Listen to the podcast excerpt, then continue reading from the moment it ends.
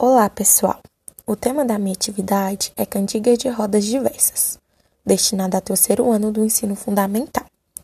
Nesse PAP, vocês encontrarão as seguintes atividades: um cartaz com palavras do mesmo som, será usado cartolina ou folha branca, o que for mais acessível ao aluno, e lápis de escrever ou canetinha, o que também for mais acessível ao aluno.